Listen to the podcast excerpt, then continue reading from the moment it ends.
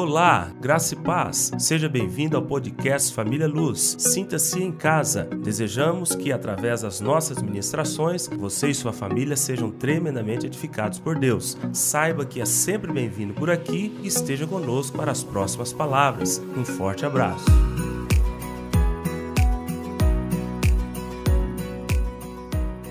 Evangelho de Mateus, capítulo 25. Evangelho de Mateus, capítulo 25. Iremos ler a partir do versículo de número 14, a parábola dos talentos. Diz assim o texto: Pois será como um homem que, ausentando-se do país, chamou seus servos e lhes confiou os seus bens. Digam comigo, bens. A um deu cinco talentos. Digam comigo, talentos. A outro dois e a outro um, a cada um segundo a sua própria capacidade, e então partiu. O que recebera cinco talentos saiu imediatamente a negociar com eles e ganhou outros cinco. Do mesmo modo, o que recebera dois ganhou outros dois. Mas o que recebera um saindo, abriu uma cova e escondeu o dinheiro do seu senhor. Depois de muito tempo, voltou o senhor daqueles servos e ajustou contas com eles. Então, aproximando-se, o que recebera cinco talentos, entregou outros cinco, dizendo: Senhor, confiaste-me cinco talentos, e eis aqui outros cinco talentos que ganhei. Disse-lhe o Senhor: Muito bem, servo bom e fiel. Foste fiel no pouco, sobre o muito te colocarei. Entra no gozo ou na alegria do teu Senhor. E aproximando-se também o que recebera dois talentos, disse: Senhor, dois talentos me confiaste. Aqui tem outros dois que ganhei. Disse-lhe o Senhor: Muito bem, servo bom e fiel. Foste fiel no pouco, sobre o muito te colocarei. Entra no gozo do teu Senhor. Chegando, por fim, o que recebera um talento, disse: Senhor, sabendo que és homem severo, que ceifas onde não semeaste, e ajuntas onde não espalhaste, receoso, temeroso, escondi na terra o teu talento. Aqui tens o que é teu. Respondeu-lhe, porém, o Senhor: servo mau e negligente, sabias que eu ceifo onde não semeei e ajunto onde não espalhei? Cumpria, portanto, que entregasses o meu dinheiro aos banqueiros, e eu, ao voltar, receberia com juros o que é meu. Tirai-lhe, pois, o talento e dai ao que tem dez. Porque a todo o que tem se lhe dará, e terá em abundância, mas o que não tem, até o que tem lhe será tirado. E o servo inútil lançai-o para fora nas trevas. Ali haverá choro e ranger de dentes. Posso ouvir amém? Nós estamos trabalhando com estas parábolas com vistas a te estimular no trabalho no reino de Deus. Algumas pessoas trabalham com estas parábolas do ponto de vista escatológico, trabalhando sobre as outras coisas. Iremos dar algumas pinceladas, mas não é o foco. O foco é levar você a compreender por que, que você tem que trabalhar para Deus.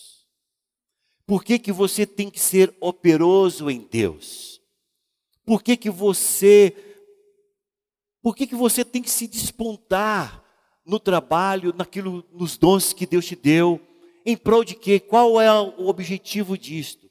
Então estamos trabalhando estas parábolas com este fim. É claro que quando você toca no pensamento escatológico, surgem várias perguntas. Mas que tanto aqui quanto lá na discussão na sua célula não deve ser o foco. O foco é trabalhar o entendimento claro do que porque eu tenho que frutificar no Senhor. A segunda coisa importante que devemos ressaltar é de que parábolas é aquilo que nós falamos no último domingo. Se usa de analogia, se usa de simbolismo, se usa uma parábola para falar uma verdade de maneira indireta. Então, existe partes da parábola que se encaixa perfeitamente na explicação daquilo que se está tendo como tema central daquilo que se quer explicar, e outras fazem parte do próprio história, porque dentro da história tem as suas, os seus detalhes que talvez não se encaixa naquilo que aquela pessoa está querendo usar para explicar uma determinada verdade. Isso por quê? Porque você não fala, e isto aqui? Cara, isso aqui não encaixa no que eu estou falando, porque faz parte da história, mas 98% está mostrando a respeito daquilo que eu estou te dizendo. Só para dar uma explicação. Terceiro aspecto importante, quando nós trabalhamos estas parábolas, a parábolas da figueira, do servo bom e do servo mau, das dez virgens e dos talentos. Essas quatro parábolas você tem que levar em consideração dois aspectos importantes na nossa relação com Jesus. Na nossa relação com Jesus, nós temos a relação com o Pai como filhos. E lá está baseado no Evangelho de João, capítulo 1, versículo 12, diz: Veio para os seus, mas os seus não o receberam, mas a todos quanto o receberam, deu-lhes o poder de serem feitos filhos de Deus. Preste atenção nisso aqui, isso aqui é importante.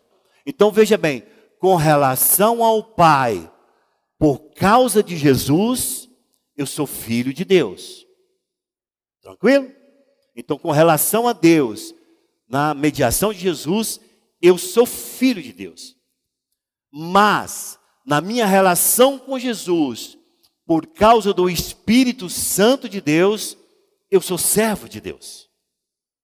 Então eu tenho dois aspectos importantes na minha relação com Deus: uma relação de filho e uma relação de servos.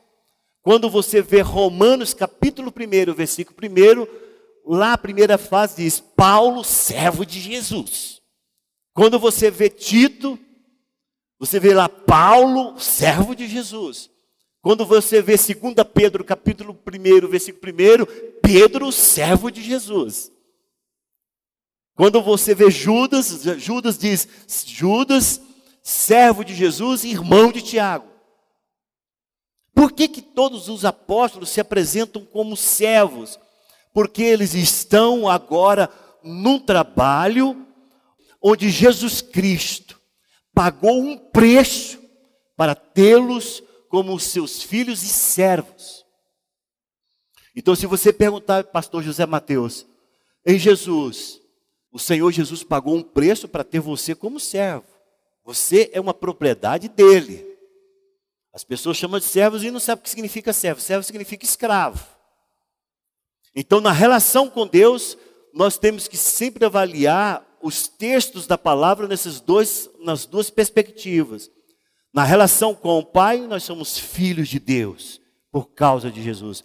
Na nossa relação com Jesus, nós somos servos de Deus por causa do Espírito Santo. Então o Espírito Santo está sobre a igreja, levando a igreja agora a servir o reino de Deus. Esse aspecto é importante nesse trato. Por quê, pastor? Porque nós vamos trabalhar com a parábola dos talentos e a parábola dos talentos envolve o Senhor e envolve os servos. Quando você vê a parábola da figueira, quando chega no servo bom, no servo mau, tem o Senhor e tem os servos. Entremeados entre essas parábolas, tem a parábola das dez virgens, que é as virgens e o noivo. Porque ali a relação agora já é de filho e não de servos. Mas nessa que vamos tratar hoje, que é a parábola do talento, você tem que entender o seguinte: como que é a minha relação aqui com o Senhor? Nesta parábola, o Senhor está te tratando como servo de Deus, como foi Paulo, como foi Pedro, como foi Judas, como foi Tiago, como foi todos os outros. Amém? Isso é importante. Há outro aspecto importante que temos que avaliar antes de entrarmos explicando a parábola dos talentos. É de você compreender que foi separada para nós as parábolas, em capítulo, em versículos e tudo. Mas ali é um texto só e ele é complementar. Um completa o outro. Você pode observar que, por exemplo, a parábola do bom servo. Ele falou sobre o, um servo que é arrebatado e um servo que fica. E depois, no versículo 45, ele pergunta: Quem, pois, é o servo fiel? Na parábola das virgens, o, o texto começa: Então o reino. Ou seja, você está conversando uma coisa, então você fala assim: Mateus, então nós. Você viu?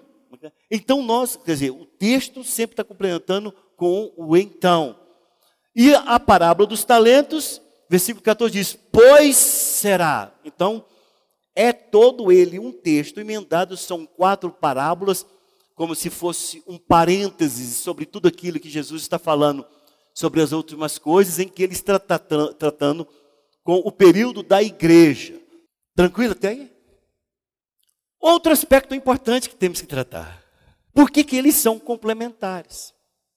Na parábola da figueira, você vai observar que no versículo de número 40 do, da, do capítulo 24 de Mateus, estão dois juntos. Um será tirado e o outro vai ficar. As pessoas geralmente imaginam que o que ficou é o ímpio que vai para o inferno. Não. Ali eles estão trabalhando com vosso Senhor. Os dois estão juntos, estão fazendo a obra junto. O que foi arrebatado, ele foi arrebatado dentro daquilo que nós explicamos para os irmãos, na primeira fase da segunda vinda de Jesus, em que ele vem da forma secreta e tira aqueles que são vencedores. Aí a pergunta que fica é: mas e esse outro, por que ele ficou? Primeiro, ele é um cristão. Primeiro, ele serve ao Senhor. Primeiro, ele estava fazendo o mesmo trabalho que o outro, porém, ele não estava usando bem os dons de Deus. Ele tinha a lâmpada acesa, vou misturar tudo agora, tá? Com a parábola das virgens. Ele tinha sua lâmpada acesa, que era a sua salvação, mas ele não tinha um azeite excedente, que era a inundação do Espírito Santo em todas as áreas que envolvem o seu pensamento, suas emoções e suas atitudes. Quando você parte para a parábola do servo mau e o do servo bom, você vai ver que uma das coisas que Deus deseja para a sua igreja, para que ela seja vencedora, é de que ela esteja sabendo exercer os seus dons saber trabalhar com os, a sua igreja. E isso está exemplificado na parábola do servo bom e do servo mau. O servo bom, ele está alimentando a igreja. Importante, tudo é figurado. O servo bom aqui e, prudente, ele está sustentando, ele está trabalhando com a igreja, e o Senhor deseja achá-lo trabalhando. Quando a palavra do Senhor diz achá-lo trabalhando, significa achar exercendo os seus dons espirituais. Então veja, se eu estivesse explicando isso para o Elder, e eu falar para o Elder, é o seguinte: o reino de Deus, quando o Senhor Jesus vir, estarão aqui as pessoas vivas trabalhando. Um será tomado e o outro tirado e eu explico para ele por quê. Esse aqui andou como vencedor, soube exercer bem os seus dons, trabalhou para o Senhor. E esse irmão que estava do lado dele era um irmão que talvez ficava só o tempo inteiro drenando, não se envolveu, achou que o Senhor não ia chegar tão rápido, e ele ficou. Aí, ah, então tá certo, o Helder fala. Aí ele para assim e fala assim, mas esse, esse aqui que o senhor está falando, eles vão estar vivos na vinda de Jesus, não é isso? Na segunda é. E os que morreram? Aí a parábola das dez virgens explica sobre os que morreram. Os que morreram está completamente explicada na parábola das dez virgens. As dez virgens estão esperando o Senhor, cinco prudentes são aquelas que não somente têm as suas lâmpadas acesas, mas como também têm azeite na vasilha. Elas têm a sua vida transformada pelo dom do Espírito Santo, mas ela permite que o Espírito Santo cresça por dentro dela, afetando a sua escala de valores, mudando a maneira de pensar, transformando o seu estilo de vida, trabalhando com as suas palavras. As pessoas percebem que as atitudes dela mudam e ela entra dentro daquele versículo que está lá no Evangelho de Mateus, capítulo 5, quando ele está falando sobre a, o brilho da sua igreja, diz assim: brilhe a vossa luz diante dos homens, para que esses homens vejam as suas boas obras e glorifiquem o vosso Pai que está no céu. Essas pessoas são aquelas que brilham ah, porque tem azeite excedente. Então veja, as virgens nos mostram que tardando o noivo, todas adormeceram. Eu expliquei que esse adormecer significa que elas morreram. E veio então a chamada do arrebatamento. E as virgens que tinham óleo excedente, que tinha o Espírito Santo que fluía por toda a sua vida, as pessoas percebiam o exercício dos dons, a palavra fluía, ela não ficou contida somente naquela questão da salvação. Você pergunta, pastor, isso existe hoje? Irmãos, aqui nessa igreja tem pessoas que a única coisa que aconteceu na vida deles espiritual até hoje foi que aceitaram Jesus. Você fala sobre batismo no Espírito Santo, a pessoa tem reserva. Você fala sobre essa pessoa é, é, se, se, se, se dispor para a obra, tem um monte de resistência. Ah, eu não sou capaz, ah, eu não posso, ah, eu, eu não tenho tempo, ah, isso eu acho que é só para pastores, eu penso que, que eu não tenho chamado para o diaconato, ah, isso é para isso. Tem pessoas nesta igreja que a única coisa que fizeram foram aceitar o Senhor Jesus, mas não brilham, o brilho não, não espalha, o azeite não contagia. E quando eu estou falando do azeite excedente que estão nas vasilhas, e eu estou falando sobre o brilho que invade todas as outras áreas da vida, ou seja, da, do interior para o exterior, isso se revela em dons. Na ministração da palavra, irmã Meusa. Em que você fala, gente, se eu não puder pregar, o que, que eu posso fazer nessa igreja? Se eu não, se eu não posso usar o meu testemunho, a minha vida, aquilo que um dia Deus fez comigo, o que, que eu posso fazer? Então tem pessoas que não pregam, no, no trabalho ninguém sabe que ele é cristão, em casa o testemunho é péssimo, é, na, na, na relação trabalhista tem um péssimo testemunho de passar as pessoas para trás, de viver de maneira sempre é, dependente uns dos outros, drenando outros trabalhadores. Então, essa pessoa é salva? Sim, é salva. Mas eu pergunto, é vencedor? Não, não é vencedor. Então, na parábola das dez virgens, quando as prudentes entram para as bodas do cordeiro, está simbolizando todos os cristãos, desde quando o Senhor foi assunto aos céus, até o arrebatamento da igreja, a primeira fase do arrebatamento, em que são, eles são puxados para estar com o Senhor e mostrando para eles que todo o trabalho deles, desses dois mil anos, de todos os cristãos que foram vencedor, que o trabalho deles não foi em vão, eles vão entrar para as bodas do Cordeiro, porque eles tiveram azeite é, excedente, eles tiveram o brilho excedente, eles tiveram não somente a lâmpada acesa, mas as suas obras refletiam de que o Espírito Santo foi tomando todas as áreas da sua vida. E lá se apresentam, e agora só figuradamente, porque só vai ser arrebatados os vencedores. Ali se apresenta figuradamente aquelas que foram imprudentes, até para nós sabermos por que, que elas não entraram. Mas não vai acontecer dessa forma, só vai ser arrebatado os vencedores. Mas ali a, pessoa ficaria incógnita, tá, e as outras, para onde foram? Cadê elas? O que, que aconteceu? Voltou, achou uma brecha, pulou o muro da festa, entendeu? Subiu na árvore, caiu para lá dentro da festa. Não, como é que elas fizeram? entrou de penetra. Como é que foi? Não, não fizeram não. Elas chegaram e o Senhor simplesmente disse para ela: Não os conheço.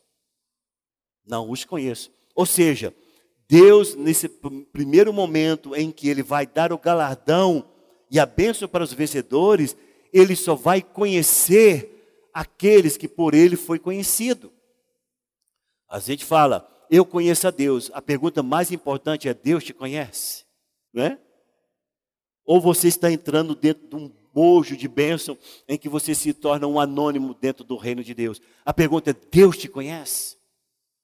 Um exemplo claro que a gente tem disso até do mundo espiritual é quando os filhos de Cefa foram tentar expulsar um demônio de um homem. E o demônio falou: Olha, eu conheço Jesus e sei quem é Paulo. Vocês, quem sois? Quando uma pessoa é operante no reino de Deus, ela não é só conhecida por Jesus, não, ela é conhecida no mundo espiritual.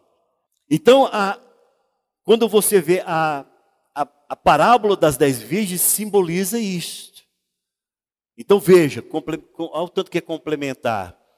Arrebatado um, o outro ficar, ficou.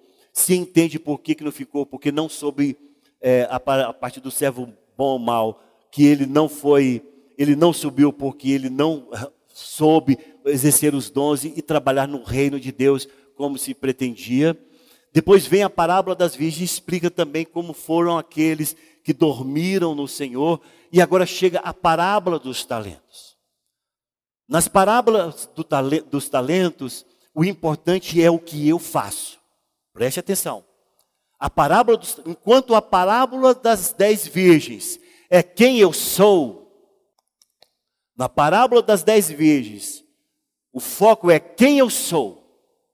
A parábola dos talentos é o que eu faço.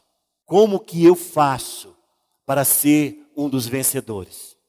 Então eu preciso do óleo excedente e eu preciso agora de saber o que, que eu faço desse óleo excedente. Tendo isto em vista, partamos agora para a parábola. Coloque seus olhos aí. Capítulo 25, versículo 14. Pois será como o homem que ausentando-se do país.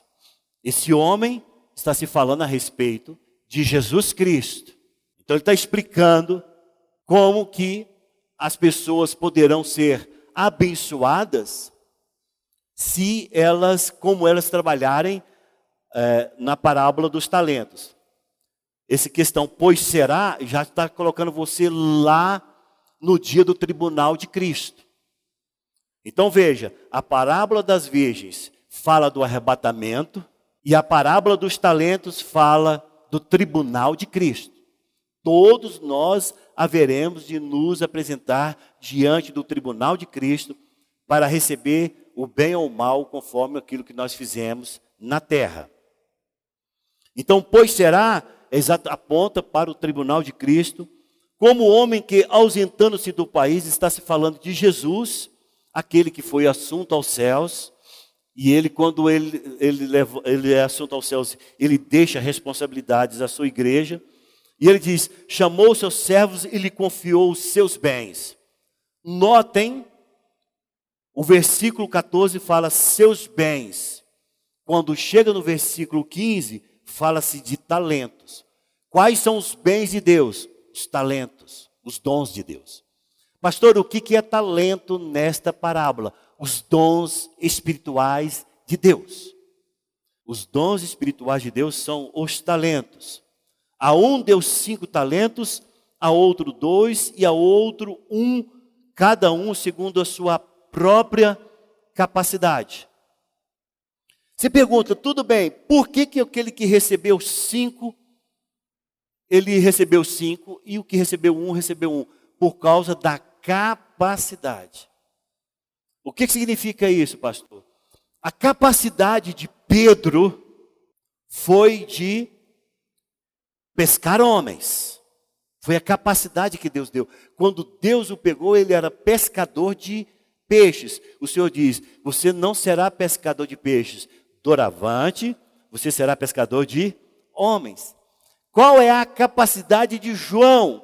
Você observa que João está sempre sendo o instrumento de Deus para consertar os vários contratempos que houve entre os judeus, os gentios, é, os apóstolos e vida de Paulo. Por quê? Porque ele é um consertador de rede. A capacidade que Deus viu em João foi de que ele era um homem que poderia sempre arredondar as coisas, acertar as arestas, trabalhar os problemas que haviam e consertar as coisas.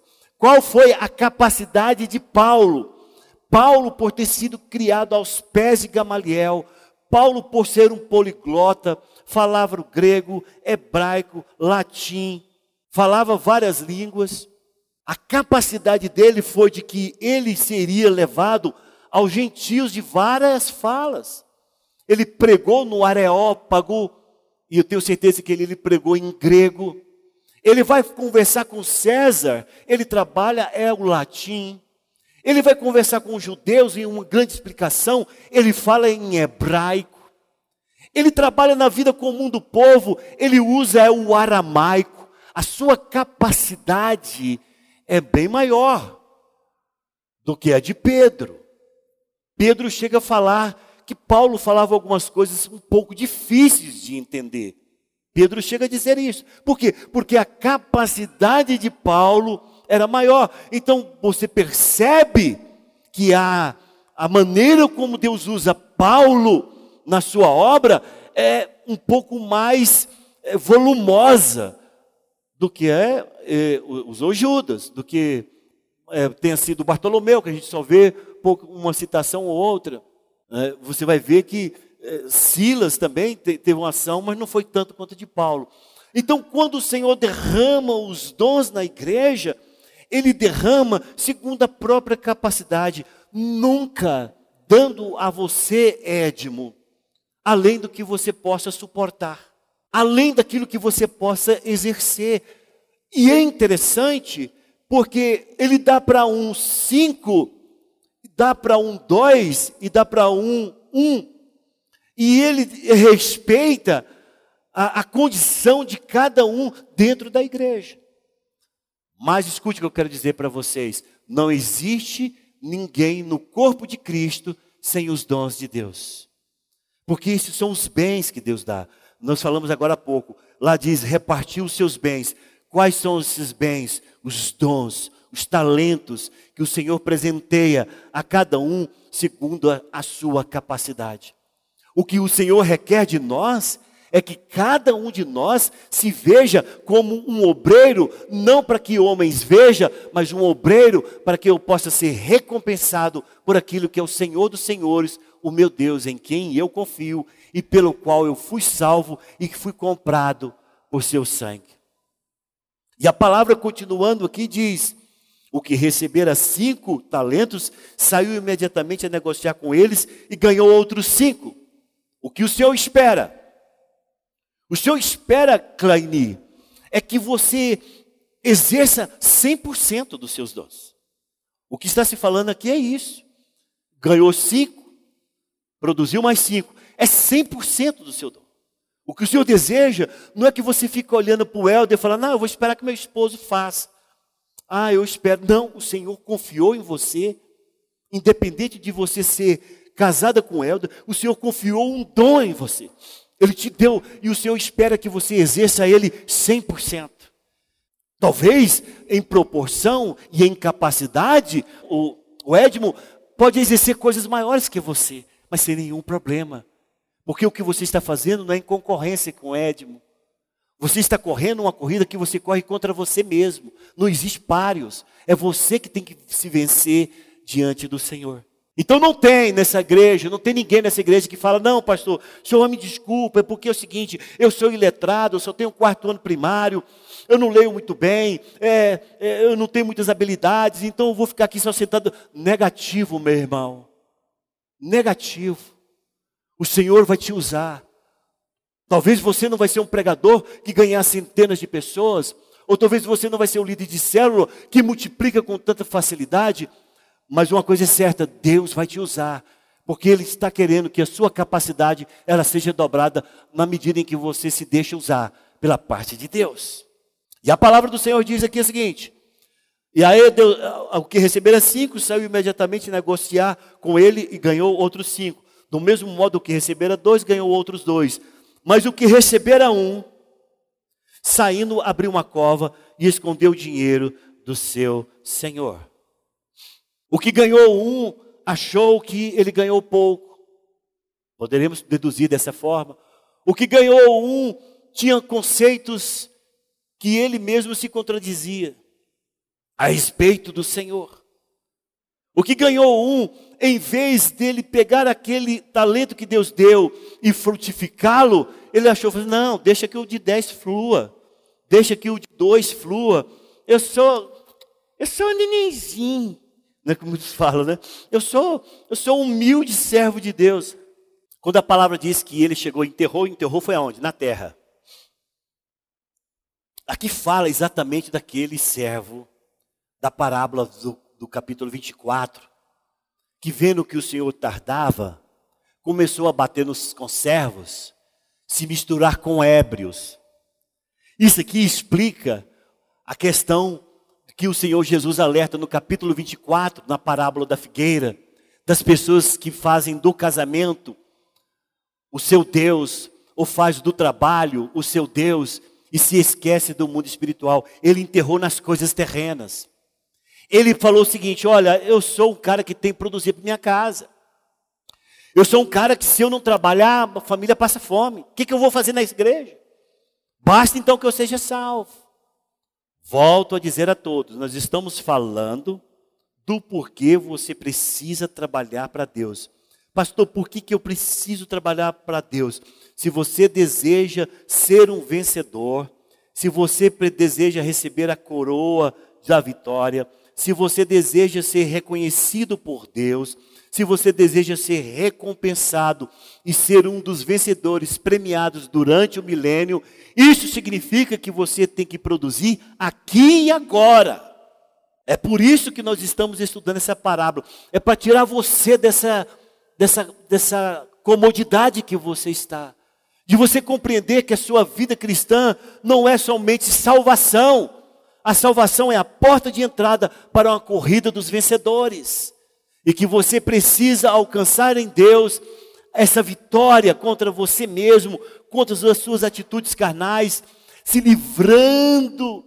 Lá diz que esse servo mau ele se envolveu com os ébrios, se, se livrando daqueles que estão embriagados por outras coisas dessa terra. Nós estamos sempre embriagados. Preste atenção nisso estamos sempre embriagados. Ou estamos embriagados com o poder do Espírito Santo de Deus, ou estamos embriagados pelo poder do mundo. O que é uma pessoa embriagada? É uma pessoa que se deixa levar, é uma pessoa que a mente está completamente voltada para aquilo, é, é, é, aquela pessoa que está, entendeu, é, vislumbrando com aquilo, está se deslumbrando com aquilo. Não, irmãos, a palavra do Senhor diz que nós devemos nos embriagar do Espírito Santo. Então, este, este homem, o que recebera um, ele se envolveu com as coisas da terra. E a palavra do Senhor diz: depois de muito tempo, voltou o Senhor. Depois de muito tempo, o que, pastor? Depois de muito tempo, está se falando do momento em que essas pessoas são arrebatadas e estão diante do trono, do tribunal de Cristo, para responder segundo as suas obras. Pastor, aqui está falando de salvos e não salvos? Não, aqui só está falando de salvos. Aqui não tem nem. Esse que ganhou um, ele é um, um, crente negligente, mas é crente, é filho de Deus, é servo do Senhor. Deus não vai confiar os seus talentos a quem não é cristão. Deus não vai dar os seus bens a quem não, não teve um encontro real com Ele.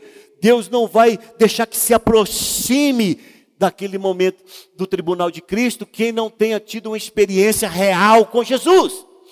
A palavra diz então, depois de muito tempo veio o Senhor. Está falando o quê? É claro que depois de muito tempo vem o arrebatamento e vem o tribunal de Cristo. Porque é aqui que estamos focados no tribunal de Cristo para saber sobre o que eu fiz, dos bens que Deus me deu, dos dons que Deus me confiou. E aí vem aqui a palavra que diz: o que recebera depois de muito tempo, voltou o senhor daquele servo e ajustou contas com eles. Então, aproximando que recebera cinco talentos, entregou outros cinco, dizendo: Senhor, confiaste-me cinco talentos, e eis aqui outros cinco talentos. Disse-lhe o Senhor: Muito bem, servo bom e fiel, foste fiel no pouco, sobre o muito te colocarei. Entra no gozo do teu Senhor. Eu não vou nem ler o de dois talentos, porque ele fala a mesma coisa. É a mesma palavra que ele dá. O que é interessante que diz que aproximando, é puxando, né? Para próximo, falando a respeito do, do arrebatamento. E agora ele está diante do tribunal de Cristo, dando respostas àquilo que ele fez com os dons que Deus deu para ele. O Senhor me deu o encargo de cinco dons, segundo a minha capacidade, e eu não titubeei, trabalhei arduamente e rendeu mais cinco. Muito bom, servo bom e fiel. Se pensa muito, não, o Senhor disse, fosse fiel, fiel no pouco, olha, escuta bem, sobre o muito te colocarei. A parábola dos talentos está falando de recompensa e autoridade. Ou, oh, presta atenção, a parábola dos talentos está se falando de recompensa e autoridade. Qual é a recompensa, pastor? Entra para o gozo do teu Senhor, participa da alegria do seu Deus, desfrute daquilo que é a verdadeira alegria no mundo espiritual. E o que mais? Sobre o muito eu te colocarei. Você pensou que isso é muito? Muito você vai ver agora. Os dons que você tem agora, eles serão muito mais implementados daquilo que eu vou te dar. Eu te estou te conferindo autoridade sobre o muito te colocarei. Parábola dos talentos. O que importa, o, o foco é o que eu faço. E a resposta é recompensa e autoridade. A recompensa é o gozo que eu recebo da parte de Deus quando eu finalmente ser julgado pelas minhas obras diante do Senhor e terei aquele sendo chamado por Deus como vencedor. Vem, receba a alegria e a vitória que você conquistou. E o que mais, Senhor? A autoridade, vai receber a autoridade, ou seja, a recompensa se envolve a autoridade. Ele fala isso para o que ganha cinco, e ele fala a mesma coisa para o que ganha dois. Mas espera aí, se ele fala isso para o que ganha cinco, e fala a mesma coisa para o que ganha dois, o interessante não foi então quem mais produziu? Não. O que o Senhor está mostrando para nós que não é o quanto você produziu, é o quanto você foi fiel em produzir. Compreende diz amém. Note que a bênção ela é similar, ela é igual para os dois e seria para aquele que ganhou um também. Ele iria receber o mesmo elogio, servo bom e fiel. Ele ia receber o mesmo elogio, servo bom e fiel. Ele ia receber a mesma recompensa que o que ganhou cinco, o que ganhou dois. Mas diz a palavra, versículo 24: Chegando por fim o que receberam um talento, disse: Senhor, sabendo que és homem severo, que cifras onde não semeaste e ajunta onde não espalhaste, temeroso ou receoso, escondi na terra o teu talento, aqui tens o que é teu. Primeiro, ele tem um conceito errado de Deus. Sabia que temos muitas pessoas dentro da igreja que têm um conceito errado de Deus? Tem muitas pessoas que servem a Deus por medo. Ah, eu vou servir a Deus porque senão ele pesa a mão. Não, irmão, ele não pesa a mão. Você vai viver a sua vida inteira normal se você não servir a Deus. O que você não vai ter é a recompensa. O que você não vai ter é a vitória daqueles que são vencedores. Mas você vai ser salvo eternamente. Aqui a questão aqui não está se trabalhando com salvação, está se trabalhando com recompensa e autoridade. O que receberá um, ele tem um conceito distorcido de Deus. Muitas pessoas não produzem em Deus, porque tem um conceito distorcido em Deus, às vezes de maneira relaxada e às vezes de maneira muito apertada. Relaxada é essa, não, Deus é bom, Deus é maravilhoso, eu já sou salvo, não, tem mais, não vou nunca mais perder minha salvação, eu vou viver do jeito que eu quero, Deus é amor, o meu Deus me ama. Ela constrói um Deus para ela. O meu Deus não, não tem problema comigo. Ela faz um Deus para ela até. O conceito dela desenha um Deus completamente diferente da palavra. Enquanto outros dizem, eu tenho que trabalhar, eu tenho que jejuar, eu tenho que ler a Bíblia, porque senão Deus não me ama. Eu tenho que fazer isso, porque senão eu vou para o inferno.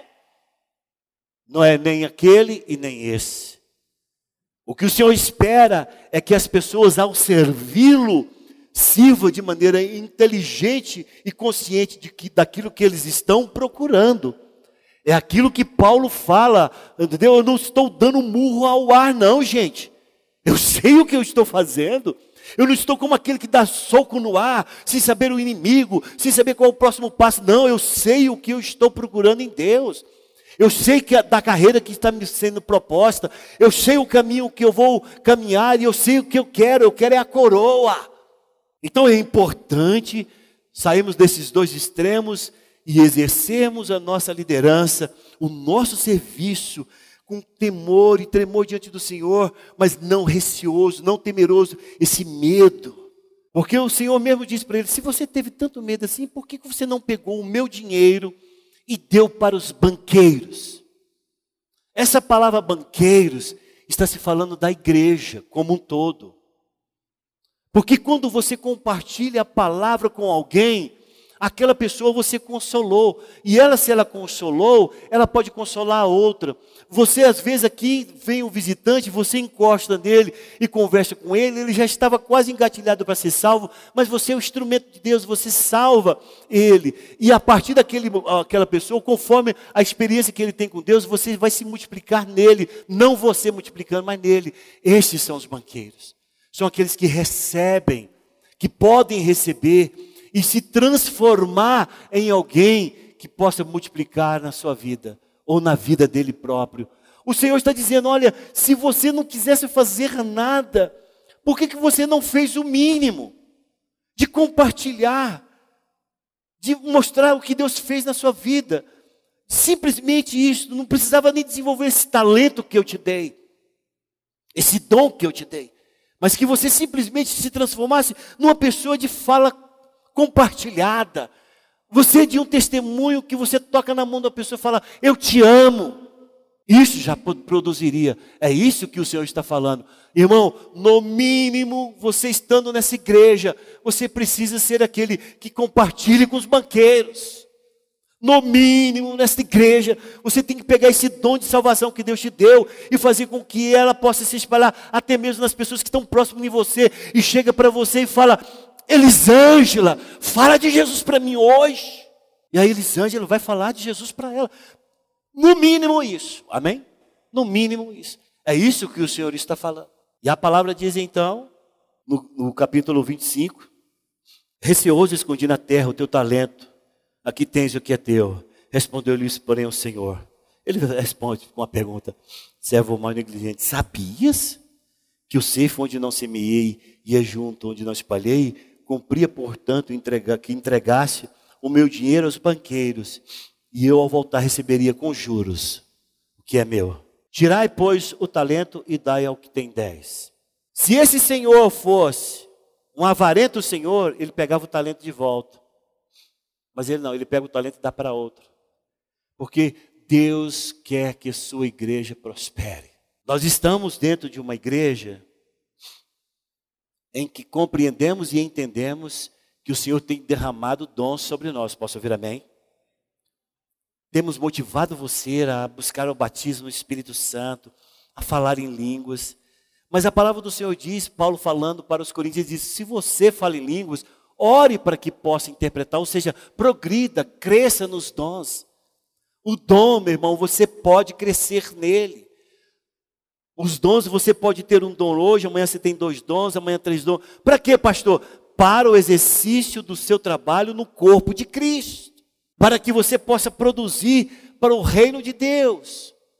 O Senhor não quer buscar dons de volta. Ah, o Edmo não usou, eu vou ficar com ele. Não, o Senhor quer pegar esse dom, se você não quer, e dar para outro.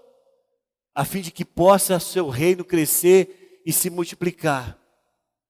E a palavra diz: porque a todo que tem se lhe dará, e terá em abundância.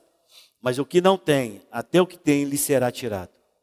Escuta, esse é o tempo de você ter. Esse é o tempo de você buscar.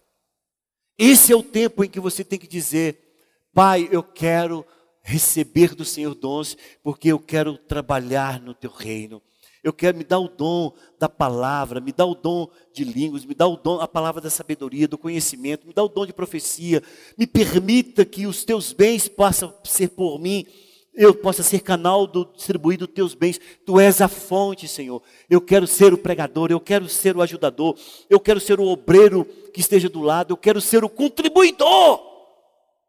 Eu quero ser o generoso que dá, que oferta, que vai, que busca, que luta, que chora, para que a tua igreja possa produzir. É isso que Deus deseja. Esse é o tempo. Depois de arrebatado no tribunal de Cristo, já não tem mais tempo. Se você não, teve, não usou esse tempo para ter, até o que você tem vai ser tirado, porque não tem nada. Então, esse é o tempo de ter, e esse é o tempo de progredir na sua vida espiritual. E finalizando, diz: E ao servo inútil, Lançai-o para fora nas trevas. Ali haverá choro e ranger de dentes. Esse é o problema de muitos cristãos quando chega nesse texto das trevas. Porque fala, pastor, trevas é, é do diabo. Trevas aqui só pode falar do. Esse cara foi, ele não era crente, ele foi jogado para as trevas. Não, irmãos. O trono de Deus está envolto em trevas. Quando você quer saber a respeito do inferno, é fogo. É fogo que queima, não trevas. Abra a tua Bíblia em Salmo de número 18, versículo 9 a 11. Preste atenção, olha aqui, antes de nós lermos esse Salmo de número 18. O Senhor está lá no alto, lá no ar, lá no céu. Ele puxou essas pessoas e eles estão diante do tribunal de Cristo para o milênio ou para não pertencer ao milênio. Beleza até aí? Aonde ele está então? Ele não está na terra, ele está no ar, está nos ares. Ele veio buscar a sua igreja. O que ele está falando, ele está falando de lá. Ele não está falando aqui, ele está falando de lá, nos ares. O Senhor, ele está com esses três servos ali, porque os três são servos. Ali não tem dois servos e um ímpio. Ali tem três servos, tem três filhos. Cada um exercendo a maneira do livre-arbítrio que Deus deixou para eles. Dois foram bem-sucedidos, o outro foi negligente. E o Senhor agora está no tribunal de Cristo distribuindo recompensas e bênçãos e punições. Aonde ele está? Ele está nos ares. É de lá que ele fala isso. De lá é que ele fala: o servo inútil, lançai-o para fora nas trevas. Ali haverá choro e ranger de dentes. Irmãos, no inferno não haverá choro. O inferno só vai haver morte. Ali no choro e ranger de dentes, toda vez que você vê choro e ranger de dentes, fala de arrependimento, ou no mínimo de remorso por não ter feito, da angústia de não ter operado da maneira como deveria ser. O inferno é no lago de fogo. O inferno é fogo, é queimando. Aqui o Senhor está falando para esse servo. E o servo inútil, quem que ele é? Servo, não é ímpio. Não é, ah, esse aqui para mim não serve, não e o servo inútil lançai-o para fora nas trevas. Salmo 18, versículo 9. Quem achou diz amém.